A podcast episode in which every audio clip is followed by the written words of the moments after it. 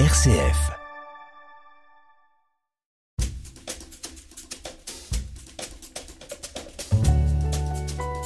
L'entretien de la semaine, Thierry Lyonnais. La grande catastrophe a eu lieu. L'humanité a disparu. Toutes sauf une famille de quatre personnes.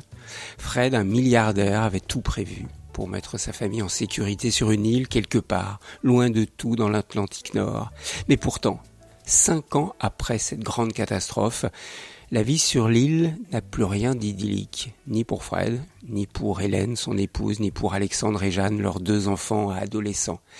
Thomas Gunzing, bonjour. Bonjour. Voici posé le décor de votre nouveau roman, Rocky, Dernier Rivage, que vous venez de publier aux éditions Au Diable Vauvert. Alors, j'avertis tout de suite nos auditeurs, c'est un récit que l'on ne peut plus lâcher une fois qu'on a commencé. Un récit futuriste, dystropique, diraient certains, mais qui euh, peut se passer d'ici là, d'ici quelques mois, d'ici quelques années. Une sorte d'analyse aussi psychologique des personnages dont euh, les repères, le sens de la vie ont été totalement bouleversés. Alors une question classique, banale, mais qu'on porte tous en lisant ce livre, c'est mais comment a germé ce projet dans votre cerveau d'écrivain, Thomas Gunzig eh c'est une bonne question euh, parce que c'est toujours assez compliqué de faire l'archéologie de l'idée, savoir euh, d'où elle vient, comment on l'a eue, comment elle s'est élaborée.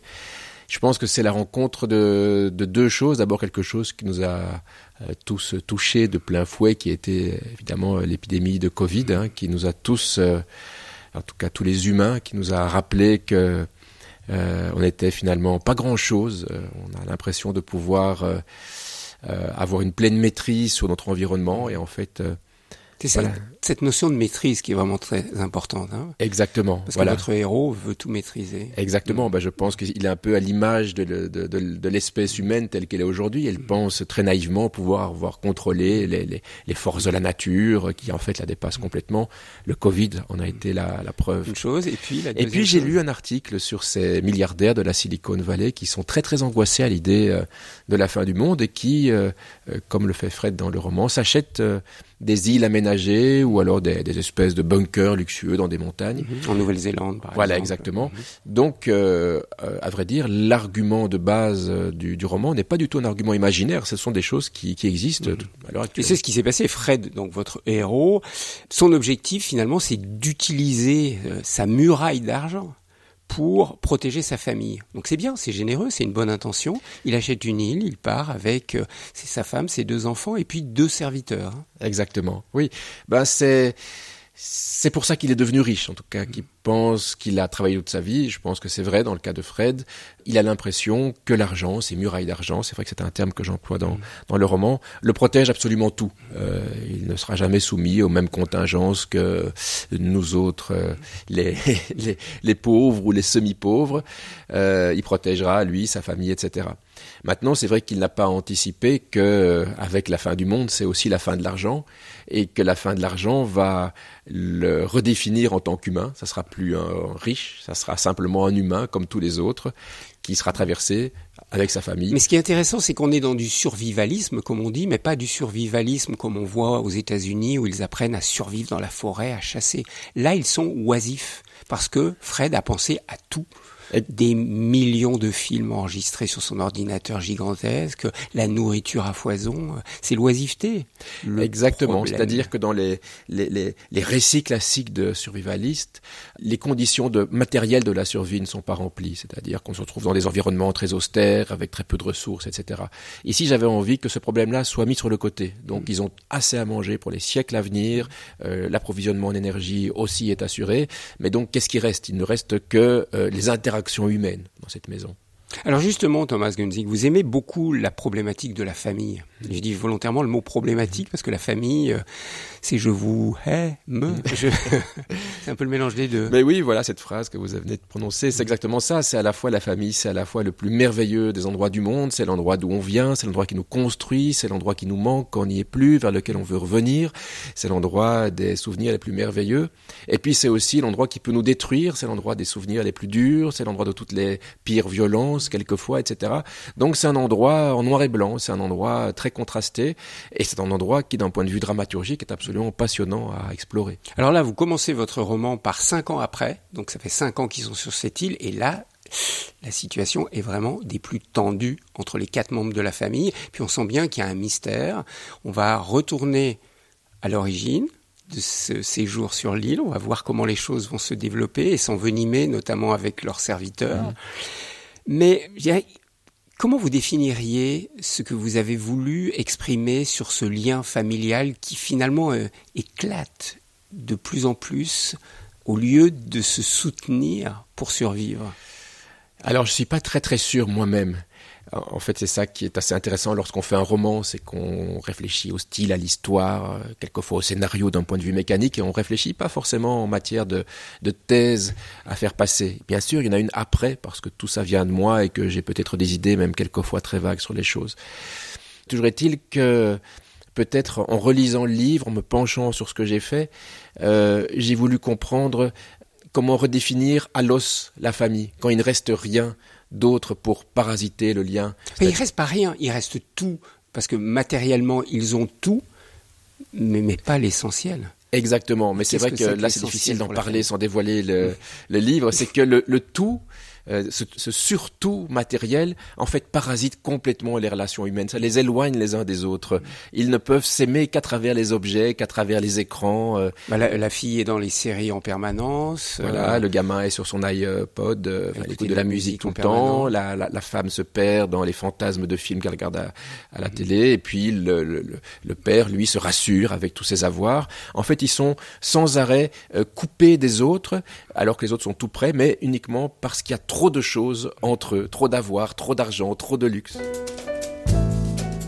L'entretien de la semaine. RCF.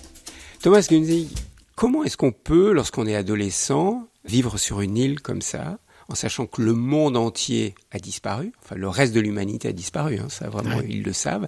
Ils sont là à essayer de survivre et donc euh, on est face à ce fameux no future que chantait les punks. Là, il y a no future. Comment est-ce qu'on peut vivre? Vous êtes mis dans la peau de vos personnages? Ah, Je me suis mis effectivement, c'est ça tout le travail d'écriture, c'est se mettre dans la peau des personnages et rentrer en écho avec eux. Alors a priori, on ne peut pas. Quand on est adolescent, on veut euh, embrasser le monde, fuir sa famille, justement, découvrir, faire des expériences, etc. On sait que dans le cas de ces deux adolescents, ça ne sera pas possible.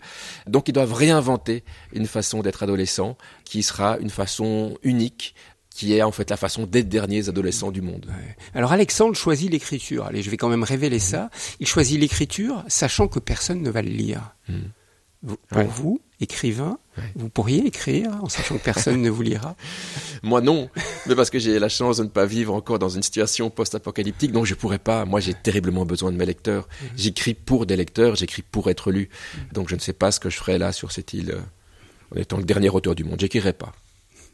Alors Thomas Gunzi, le, le, titre de votre livre c'est Rocky, dernier rivage. Rocky, forcément, ça fait penser à, Rocky, euh, le, boxeur, hein, le, héros de Sylvester Stallone en, 1976 on peut le dire quand même, il y a un événement qui va faire que cette grosse mémoire que Fred avait emportée avec lui, avec tous les films, les livres, tout ça va s'arrêter et il ne reste qu'un seul film. Rocky, le fameux film de 1976.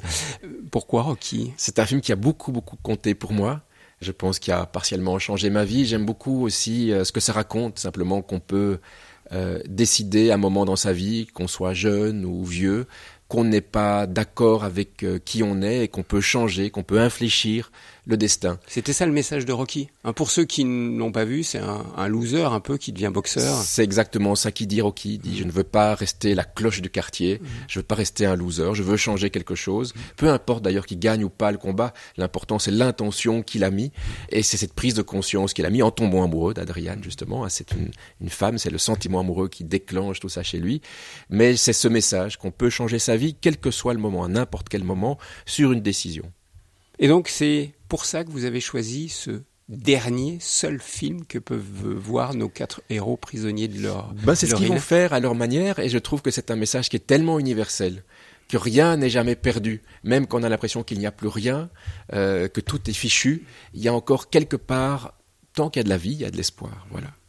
C'est ça le message essentiel que vous voulez passer à travers votre livre, parce que quand même, il y a une intention derrière. Vous pouvez pas me dire que vous êtes juste laissé guider peu à peu par vos personnages. Vous aviez bien une intention, non, en écrivant ce livre?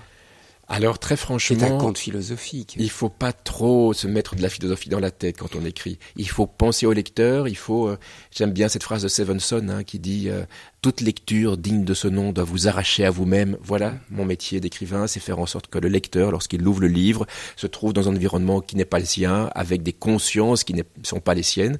Voilà, ça c'est bien. Et puis effectivement, après ça, on peut dégager des thématiques, etc. Ah il y en a une énorme. C'est qu'est-ce que réussir sa vie finalement? Voilà. Parce que Fred, Fred qui croit avoir réussi réussi avec tous ses milliards et son île pour protéger tout le monde. C'est vrai que c'est une question que je me pose tous les matins. C'est une catastrophe ce qu'il vit jusqu'à la fin. Alors je, on va pas raconter la, chute, mais c'est extraordinaire la, la, chute. C'est vrai. En vous lisant, je me disais mais c'est un film là. Je, je, je, voyais très facilement, je ne suis pas réalisateur, mais je serais réalisateur, j'aurais envie de tourner votre film. Vous pensez en faire un film? Enfin... Alors moi je n'y pensais pas, mais on a appris il y a quelques jours que les droits avaient été achetés par un réalisateur que j'aime beaucoup, mais je ne peux pas encore dire qui.